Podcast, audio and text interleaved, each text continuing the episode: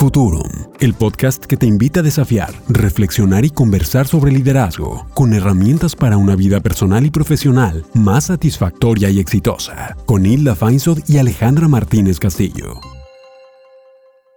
Hola, yo soy Alejandra Martínez Castillo y estoy aquí con Hilda Feinsod para platicar de un tema que ella introdujo a mi vida.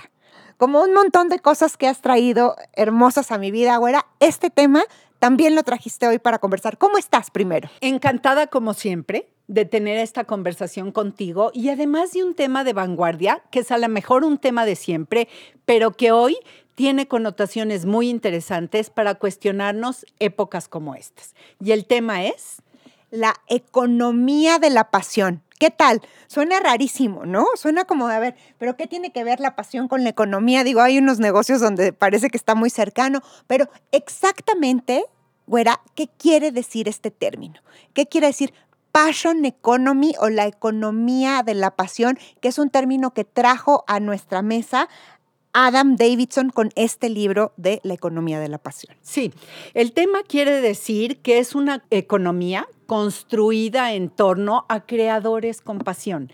Todos somos creadores con pasiones, tenemos intereses, aptitudes, gustos, preferencias, algo que nos apasiona, en lo que somos extraordinariamente buenos, que nos interesa, nos gusta, nos conecta con posibilidades. Y de eso se trata, de todos esos intereses, cómo te vuelves un creador, lo vuelves una pasión y un negocio y generas recursos. Es que ahí está la palabra, porque mira, muchísimas veces creemos que nuestras pasiones están separadas de nuestros quehaceres profesionales, ¿no? O de, nuestro, eh, de nuestra chamba.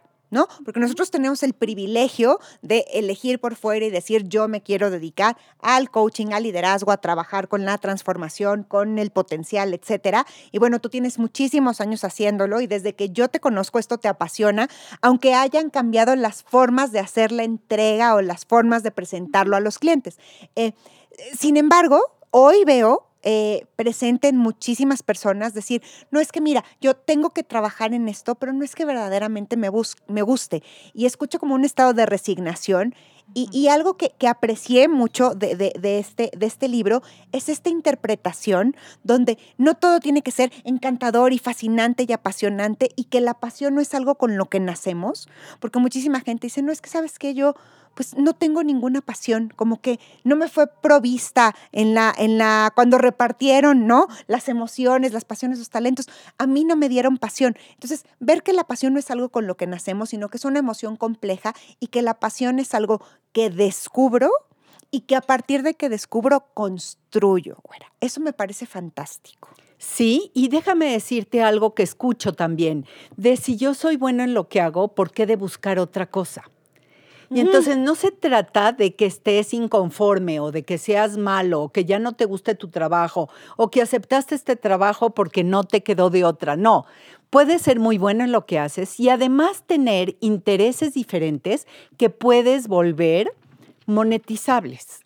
Claro, o que se pueden incorporar a eso que ya estás monetizando, porque esa es otra distinción que me gustó mucho. Mira, primero, la pasión no es algo con lo que se nace, es algo que descubres y construyes. Y dos, la pasión no es una cosa unitaria. Es decir, no solo sentimos pasión por conversar. No, no, no. O sea, lo que nos gusta es acompañarnos a pensar, aprender, ver el potencial de otros. Y bueno, esto se constituye trabajando en liderazgo, trabajando con coaching. Pero, por ejemplo, si alguien dice, es que yo amo la escultura, ¿no? Me encanta la escultura, siempre soñé con ser escultor, pero ¿qué crees? Que soy dentista y ya tengo 50 años. Pues no es que voy a renunciar a los 50 años a probablemente una carrera exitoso como dentista, sino ¿Cómo incorporo esto que hoy descubro que me apasiona a esto que ya hago? Y claro, también podría esculpir dientes o ponerlo como otro aspecto de mi vida, porque nosotros somos seres integrales. Entonces, aunque no toda nuestra pasión esté presente en nuestro quehacer profesional, ¿en qué otros lugares de la vida lo alimento para que este quehacer profesional sea un complemento de esto que me apasiona? ¿Cómo te suena eso? Me suena eh, extraordinariamente potente porque hay muchas posibilidades de hacerlo y creo que este término que no se llamaba así, pero siempre existió, ahora tiene algunos componentes diferentes. El primero, estas épocas de pandemia nos permitieron reflexionar a quienes quisimos hacerlo y desarrollar algunos hobbies, algunos intereses, pasiones, gustos y de tener tiempo para la pintura, la escultura, el tejer, el bordado, em, para hacer en la cocina lo que se me antoja, para hacer salsas, etc. Entonces, este, este espacio de trabajar desde casa dio algunas oportunidades diferentes y la gente hoy está más sensible a qué cosas no había hecho que ahora sí está haciendo. Y la pregunta aquí es, ¿cómo lo puedes monetizar? Entonces, uno, hay un espacio de reflexión y de acción hoy que a lo mejor en otras épocas que vas, corres, sales, eh, trabajas, regresas, no te da tiempo. Uno. Dos, hacerlo un negocio. Y tres, este sí es componente de esta economía, hacerlo en una plataforma digital para anunciarte en redes, para vender en redes, para promocionar tu producto, para sacar concursos, para hacer cosas que permitan que te conozcan, se difunda, se venda y tú tengas de eso un negocio. Sí, y fíjate, así es como, como surge Adam con este libro. Eh, entrevistando a una serie de empresarios emprendedores. Él dice, entrevisté a entrepreneurs en Estados Unidos, en este siglo que distingue de los entrepreneurs o de las personas que hacían una carrera de 20 o 30 años, porque así eran las carreras antes, ¿no? Tú empezabas en un lugar y ahí terminabas muchísimos años después y eso era lo natural y lo que existía y lo que se esperaba de ti y no era para nada, es más, era disruptivo pensar en cambiarte dos o tres veces de trabajo. Hoy es mucho más natural decir, oye, fíjate que aquí no me gustó la cultura, aquí no me gustó lo que tenía que hacer. Entonces, ir como saltando de una organización a otra para ver qué nos gusta. Entonces, fíjate, aunque empezó a partir de este tema de emprendedurismo, que me gustaría dividir la conversación en, estos dos aspectos para aquellos que de verdad eh, van a crear su propio negocio y se van a anunciar en redes, porque redes es lo que existe hoy y son las plataformas que están y es la realidad frente a la que estamos, pero no todo mundo a lo mejor queremos ser emprendedores. Hay gente que es muy feliz y las conocemos tú y yo siendo ejecutivos de una organización que dicen, no, y a mí no es porque me dé miedo la incertidumbre, sino yo amo llegar a una organización que tiene una cultura donde ya tengo acceso a todas estas personas y puedo influir de esta manera y también ahí aplicar la economía de la pasión como poniendo este valor agregado a esto que ya hacen a través de esto que aman, que, les genera intensidad, que, que, les genera esta, este entusiasmo, esta emoción. Y para eso me gustaría primero, era hablar de qué significa pasión. Ok, así que empieza. Fíjate, aquí es muy curioso porque cuando, cuando vas al diccionario y buscas qué significa pasión, las dos primeras definiciones son muy desalentadoras, ¿no? Porque tienen que ver con la acción de padecer no queremos. No, por antonomasia, ¿no? La pasión de Cristo. Que, ¿Qué es este camino de dolor, el viacrucis, etcétera? O es la perturbación o afecto desordenado del ánimo. Antes, cuando decías que alguien era apasionado. Se desbordó. Sí, esa era, era casi alguien histérico, ¿no? Entonces, cuando tú dices, no es que este siente mucha pasión, dices, quítalo. No, no, no, no contrates a alguien apasionado porque se te va a salir del carril, se va a desbordar. Pero, ¿qué significados tenemos que son mucho más generativos y son los que quiero que nos quedemos para esta conversación? Fíjate, es la inclinación o preferencia muy vivaz de alguien a otra persona o a algo. Entonces, yo tengo una inclinación que dice muy vivaz. ¿Por qué? Porque me hace sentir vivo. Porque me hace además querer estar ahí. Y la otra es el apetito que me gusta la palabra apetito, no solo porque sabes cuánto nos gusta comer, sino este apetito de tener hambre de la vida, ¿no? O afición vehemente a algo. Esto que me hace querer moverme hacia allá, que me inspira, que digo, estoy cansadísimo, pero, pero tengo tantas ganas de, por ejemplo, a nosotros que nos apasiona viajar, Oye, que hay que pararse a las 4 de la mañana. Bueno, no importa, mejor ni dormimos, ¿no? O cuántas veces cuando estamos estudiando o enfocándonos en algo que nos apasiona, alguien viene y dice, oye, yo me di cuenta ahora, ¿no? Fui, fui a visitar a, a, mi hermana para, para conocer a mi sobrino y mi cuñado me dijo, Ale, llevas 11 horas haciendo sopas. Y yo, no es cierto, no puede ser no tengo 11 horas. Y entonces contó y no llevaba 11, llevaba 9. Y no solo haciendo sopas, sino todo exacto y el tiempo se pasa volando. Entonces, esta inclinación vehemente, este deseo eh, que sí es controlado, pero que tiene un foco, que tiene esta intensidad, con esa es la, la distinción que nos vamos a quedar para economía de la pasión. Sí, totalmente. Me gustan muchísimo esas distinciones y tomando la parte de pasión quiero poner algunos ejemplos que veo cercanos de épocas muy recientes, de las últimas semanas. Y son dos mujeres que las dos son buenísimas en la cocina y que la gente cuando va a su casa a comer le dice, oye, qué deliciosas salsas haces. Y resulta que una ya tiene las salsas gourmet que va a distribuir en tiendas gourmet en Ciudad de México y otra decidió que los va a exportar a Asia. Entonces, son dos mujeres que tienen su profesión, que tienen su actividad y que de todos modos, de un gusto al que le dieron un espacio en épocas de pandemia, ahora están creando un negocio, están monetizando el gusto, el interés, la habilidad que tienen para algo que sabe muy rico y que seguramente va a ser un, un negocio. Y tengo un cliente que se está cuestionando paso siguiente después en la vida. ¿Cuál es el plan B? Y tiene un gusto por las motos y un grupo de motociclistas y se recorren los fines de semana kilómetros y kilómetros. Y entre todos ya está la conversación de qué tal si creamos un negocio de accesorios, de mantenimiento, de estas cosas que de enchúlame la moto, de eso. Entonces, em, estas épocas de verdad han brindado espacio para ello y la invitación a todos los que nos escuchan es que se den un espacio de reflexión. Claro, claro, y que eso no signifique necesariamente renunciar a esto que ya tengo, porque como tú dijiste hace rato, puede ser que el trabajo que haga me apasione y lo haga muy bien, ¿no? O me guste lo suficiente y me dé la tranquilidad de estar. Entonces, ¿cómo meto este otro componente donde genero tal narrativa de valor alrededor de lo que amo que puedo inspirar a otros, porque sabemos que eso también es parte del liderazgo. Entonces, ¿cómo llevamos la economía de la pasión desde donde estoy a que tenga un mayor impacto en mí como líder? ¿Cómo ves eso? Claro, me encanta. Esta conversación a mí me trae dando vueltas en la cabeza en las últimas semanas y yo digo, a ver, lo que yo hago me apasiona. Y me va a seguir apasionando porque voy a seguir en esto la invitación es economía de la pasión, ok, ¿qué me apasiona también? ¿Qué me gusta? ¿Qué me interesa? ¿En qué soy buena? Viajando. Y digo, viajando, sí, pero no he encontrado cómo monetizar todavía. Sin embargo, me encanta el buen vino. Y entonces decía, un viñedito, y a lo mejor estoy con sueños guajiros.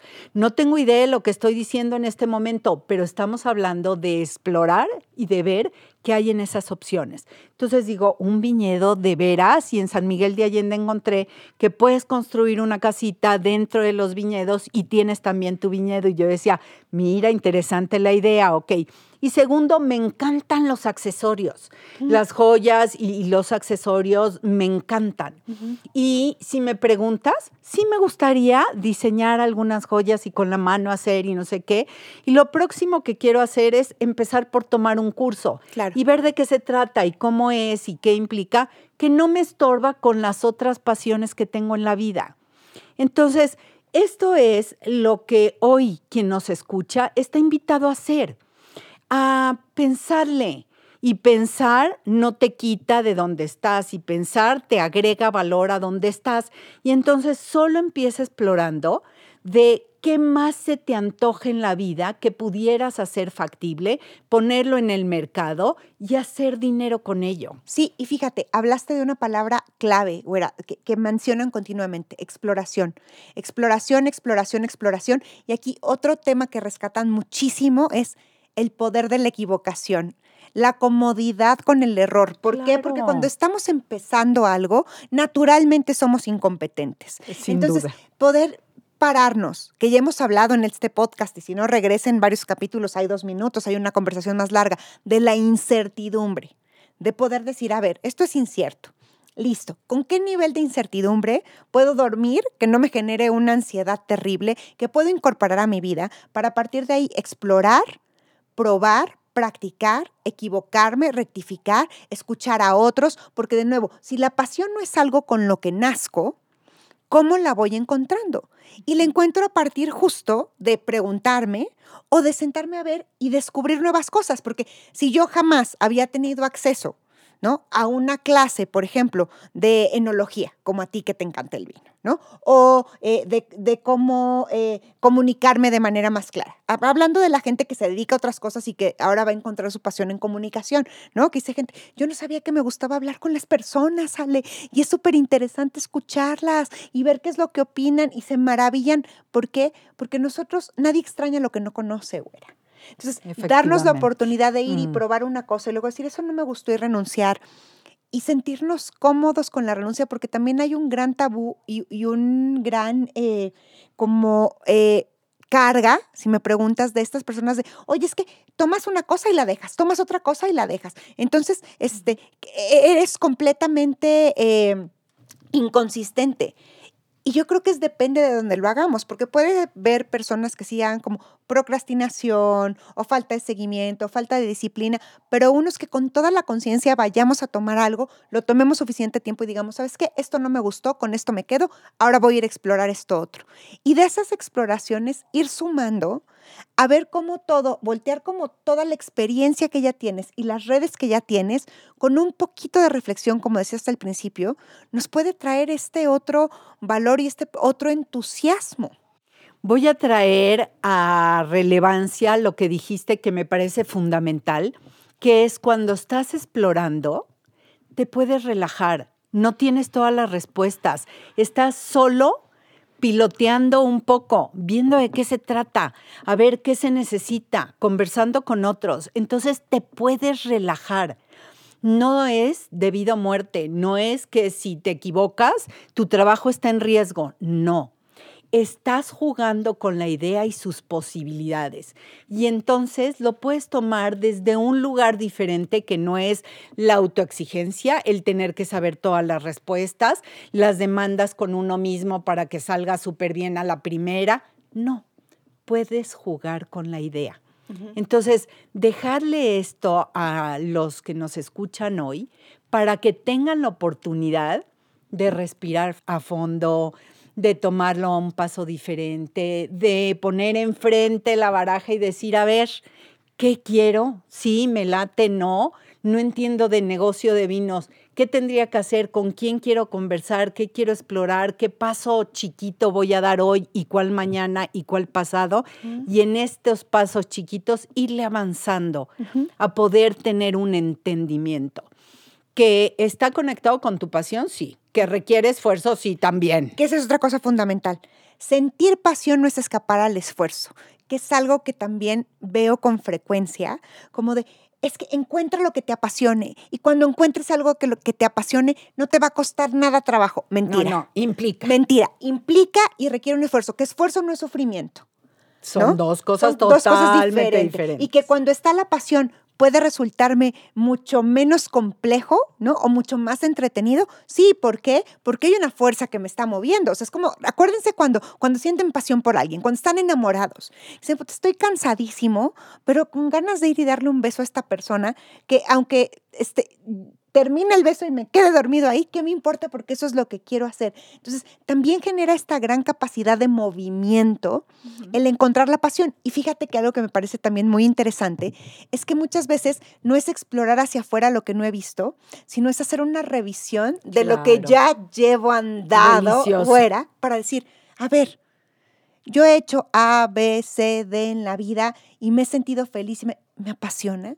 Sí, fíjate que esto que tengo haciendo, que, Adam lo pone, ¿no? Yo, él empezó escribiendo como un redactor menor y escribía y escribía un día y escribía otro y como sabía que le gustaba escribir, pues escribía desde manuales y libros de cocina que le encargaban hasta que empezó a escribir para periódicos de, de mucho más renombre después dijo, wow, ya soy un escritor porque escribo y ¿qué crees? Que me apasiona escribir, pero no es que escribiera porque le apasionara, sino que en el camino es como el llamado. Lo va descubriendo y en el momento en que lo vas descubriendo y le pones atención, es como ponerle luz a algo, ¿no? Y dices, mira, wow, esto me apasiona. Y puede ser que esto solito, o sea, que escribir sea, tenga un lado de pasión, pero ahora escribir sobre la historia también me encanta. Entonces, ¿qué tal que ahora escribo historia? Pero me encanta la novela. Entonces, ¿qué tal que ahora escribo historia novelada? Y me encanta el diseño. Oye, pero ¿qué tiene que ver el diseño con escribir? No, ¿qué tal que yo también le pongo las portadas a mis libros? Y entonces, estas intersecciones de las pasiones que pueden parecer loquísimas, como ¿qué tiene que ver el coaching con el vino?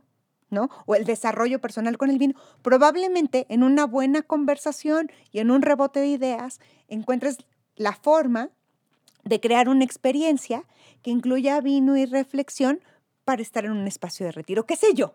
Claro, el gran chiste de lo que estás diciendo, el reto es ¿Cómo, ¿Cómo, identificas y después cómo conjuntas? ¿Cómo creas cosas diferentes? Hay quien describe la economía de pasión como una nueva forma de trabajo que va a ser la forma de trabajo del futuro. Y si pensamos en los millones de personas que somos y que no necesariamente hay trabajo en una empresa para todo mundo y se tiene que emprender o se quiere emprender, sí. Pues entonces, ¿qué tal emprender? con aquello que te signifique, que te haga sentido, que tus habilidades sean valiosas y puedas monetizar. Y ahí dijiste una palabra clave, porque también hay muchísima confusión de, pero ¿por qué si me apasiona a mí muchísimo, ¿no? Hacer pasteles de alga con gluten que saben horrendos, pero es mi pasión. El mercado no lo compra si a mí me apasiona. Entonces, la economía de la pasión, justo dijiste esta palabra, que sea valioso, y ya hablamos del valor. ¿Qué es que sea valioso? Que el otro lo quiera comprar, que el otro vea de tal manera aquello que hago que también le signifique, es decir, que no solo me signifique a mí, sino que sea tan bueno haciéndolo y lo presente de esta manera a los demás que le signifique a los otros. Adam pone un ejemplo en su libro de un contador. O sea, ¿quién dice, ay, yo siento pasión por declarar impuestos? No, no, no, no, así. Lo mío, lo mío es entender que si el ISR, que si el IVA, que si el TUA, que si... digo, yo pocas personas conozco, creo que ninguna, que diga, me apasiona. Entonces, los clientes venían porque es algo que necesitaban hacer, que era un requerimiento. Y yo, y como a mí sí me apasionan los números y lo que me importa es el patrimonio de mis clientes, cuidar, ¿no? Que duerman tranquilos, que no tengan un problema con Hacienda, porque en Estados Unidos te vas a la cárcel y no hay de tu tía, ¿no? ¿Cómo puedo transmitir esta pasión de su cuidado y su bienestar para que vengan a mí porque ellos no quieren impuestos, pero sí quieren bienestar. Entonces lo tradujo en esto. o tranquilidad o economía. Y acabo de escuchar una masterclass que recomiendo muchísimo en estos que se llaman masterclass.com de un contador. Y el contador decía, bueno, yo soy un agente de números y lo que me dedico a hacer es esto, de darle soporte a la gente para que cuide sus números y tenga los mejores resultados y dividendos a partir de ahí. Y de repente alguien llegó y me dijo, ten cuidado, porque tienes una adicción mal plan por los chocolates. Y dijo, ¿yo? Sí, revisa tu adicción, porque está tremendo la forma en que tú comes chocolates. Y entonces él se fue como buen contador a revisar sus cuentas y a ver cuántos chocolates compra, cuánto gasta en ello y en qué fechas específicamente tiene mayor consumo de chocolates. Ok, una claro, para eso tiene que estar eh, muy ordenado el asunto de cómo manejas tus ingresos y tus egresos. Pero él lo tenía por ser contador. Y de repente se dio cuenta de épocas de mayor estrés o más críticas o de desilusión o de ansiedad, el incremento poderosísimo en la compra y consumo de chocolates. Entonces, eh, se puso a hacer toda una estrategia de qué tenía que hacer para ayudar a otros, otra vez, es contador, ayudar a otros a identificar en dónde están las cosas que haces. Yo soy de las que me gusta más gastar que ahorrar. Entonces, a ver, ¿dónde están estos gastos excesivos? ¿Cuándo son? ¿En qué momento se disparan peor? ¿Me sirve, no me sirve? Luego, ¿qué hago con las cosas? ¿Las regreso, me las quedo, las regalo o qué? ¿Cuánto me cuesta el estar descontrolada en ese sentido? ¿Cuánto dejo de ganar o cuánto dejo de ahorrar por estas cosas? Entonces, de verdad convertirse en un asesor de las cosas que a uno cotidianamente le pasan. Entonces, sí puedes conjuntar la pasión que tienes por algo, los buenos hábitos y habilidades que tienes por algo, con dar un servicio que le brinde a otros. Estoy a punto de contratarlo. claro, y además te quiero, ve, ve, qué dices, güera, algo que ya tenemos construido o si es algo, aquí hay como dos sopas, ver lo que ya tengo construido y revisar si me apasiona y volverme a enamorar de eso, porque a veces solo hace falta apreciarlo, que vamos de eso del poder de la apreciación, o decir, mira, esto me encanta y quiero construir la capacidad. Mm. Entonces, ¿cuál es el siguiente paso? Sí. empiezo a practicar. Eh, me parece que hay una frase que pone Adam Davidson que es muy poderosa, que es cada vez más las líneas entre pasiones, hobbies, carreras y marcas personales se están desdibujando. Y es un regalo. Es un regalo. Porque antes parecía que para pertenecer a una organización tenía que cancelarme. ¿No? Volverme un minion más que se pareciera a esos otros para poder ser parte de, y, él habla de, cancelarnos. Y ahora la invitación es a no, a apreciar aquello que, donde, donde hago la diferencia, donde soy diferente, donde pongo un valor y después, esto es eh, hablando, hablamos de economía porque como bien dices, puedo monetizarlo y puedo monetizarlo haciéndolo un negocio o puedo monetizarlo sumándolo al valor que ya agrego en la empresa en que estoy o puedo monetizarlo no necesariamente en, en pesos y centavos, sino a través de lo que gano. Y yo ahí también empezó, a mí que me apasiona comprar ahorrando. Amo, tú sabes, yo soy la reina del outlet. ¿Yo por qué voy a pagar más caro si puedo comprar más barato? Y además si tengo un ojo como para ver qué queda, qué no queda, anda, pruébatelo. Y como me encanta ir a comprar, aunque no necesariamente siempre quiero gastar, muchas veces cuando me he ido de viaje mando mensajes de, oigan, voy a ir de viaje, ¿quién necesita algo? ¿No? Y díganme, y tal, yo lo busco, oye, no, pero es una lata. No, no, si estoy poniendo mi oferta allá afuera, es porque yo quiero ir a hacerlo, porque me encanta ir a hacer window shopping y pagar con una tarjeta que no es la mía y comprar algo que no es para mí. De verdad me genera placer, ¿no? Es algo placentero en esta parte de la pasión. Y entonces, cuando voy y lo hago y regreso, entonces me dicen, ay, bueno, oye, y cómprate algo tú. Si ya sí vas a hacer eso, cómprate lo que tú necesites. Y es otra manera también de agregar valor y obtener valor, porque no todo el valor está en términos de pesos, centavos y dólares. También hay, un valor de, intercambio y acabo de ver una nueva este, publicidad que dice, intercambiamos este, marketing por tus productos. Y me, contaba eh, Marcelo, este, mi novio, para quienes no saben allá afuera, que, eh, que así empezó Mercado Libre. Yo no me acordaba, yo no, lo tenía presente. Mercado Libre no cobraba. Tú ponías ahí, este, ay, tengo, tengo unos zapatos seminuevos que pues me apretaron y ya no uso. ¿Quién los quiere intercambiar? Ah, pues yo tengo un juego de ollas y necesito zapatos. Y entonces volvíamos al trueque, que ese existía desde la época prehispánica, ¿no? Y que también ahí hay valor. Entonces, ¿qué tal que empezamos a pensar fuera de la caja para ver qué, es lo que nos apasiona, qué tengo para poner allá afuera, qué quiero recibir, porque probablemente hacia mí me dices, oye, ahorita te doy este 50 dólares o 100 dólares, pero lo que estoy es muerta de hambre, me, sirva, me sirve más que me hagas una muy buena comida. Entonces, creo que empezar a pensar de verdad de forma innovadora, atrevernos a probar, eh, pararnos frente a la incertidumbre, revisar aquello que ya tenemos y que apreciamos y que valoramos, que eso también requiere ojos muy, muy compasivos y muy honestos al mismo tiempo, porque damos por sentado aquello en lo que somos muy buenos, porque, hombre, si a mí me sale fácil, cualquiera lo puede hacer, y esto qué valor puede agregar, y entonces nos demeritamos, y en el demérito no podemos encontrar nuestra pasión. Te escucho y me parece que saltan unos buenos pasos a seguir que, como siempre decimos, no son la receta porque no hay receta, pero que sí hay unos componentes que puedes seguir para lograr un resultado. Y el primero de ellos es ponerte en contacto contigo con tus gustos, intereses, pasiones, con tus colecciones, con estas cosas que has guardado por años, con esto que empezaste a hacer en la pandemia, con esto que has intentado nuevo y que te ha gustado muchísimo. Ponerte en contacto con esto porque da extraordinarios resultados. Saber en ti que te pudiera em, ser, ser útil, pero además crearte el contexto.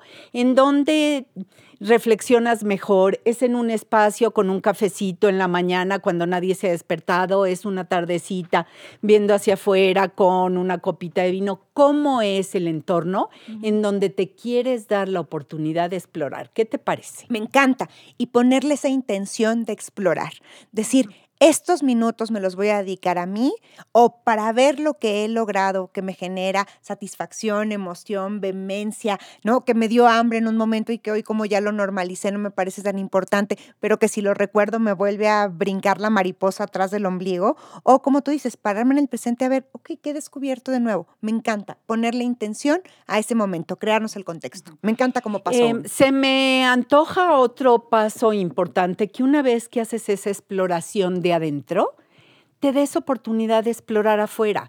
Hace ratito decías, si voy a hacer un producto que a mí me encanta, pero nada más a mí me encanta y cuando yo lo pongo a la hora de la comida nadie se lo come, pues no es el producto. Entonces, ¿qué, ¿de qué hay gusto, interés, necesidad allá afuera? Y te puede llevar a unas conversaciones muy interesantes, explorar en Internet qué puede ser de valor para otros. Sí, tener estar muy dispuesto a escuchar sin mi agenda detrás, ¿no? Debo ir a preguntar para escuchar lo que quiero. No, ir a preguntar para preguntar y tener esta apertura y esta incertidumbre de a ver qué me responden y estar dispuesto a sorprenderme. Sí, y entonces eso genera decisiones diferentes y por eso tengo una amiga que tiene salsas gourmet que van a venderse en México y otra que las va a vender en Asia. ¿Qué miraron? Miraron cosas diferentes. Claro, y ahí hay un valor de todas maneras puesto para afuera. Y más en la cantidad de personas y de seres que somos hoy, habrá algo que, que, que probablemente todos muchos tengamos esta capacidad de escuchar y muchos nos apasione el desarrollo humano y muchos nos apasione, pero, pero no se trata de una sola cosa, sino lo que nos hace verdaderamente especiales es la intersección de nuestros gustos que solamente nosotros le podemos dar nuestro toque personal. Y eso me parecería otro paso. Ese está delicioso. Sigue abordando, por favor, porque eh, me parece que tienes mucho que decir en ese punto. Es, es, no solamente porque muchas veces cuando comparo con alguien más de, bueno, sí hay un montón de gente hablando de liderazgo, oye, un montón de gente haciendo podcast, oye, un montón de gente escribiendo libro, y más ahora en pandemia, ¿no?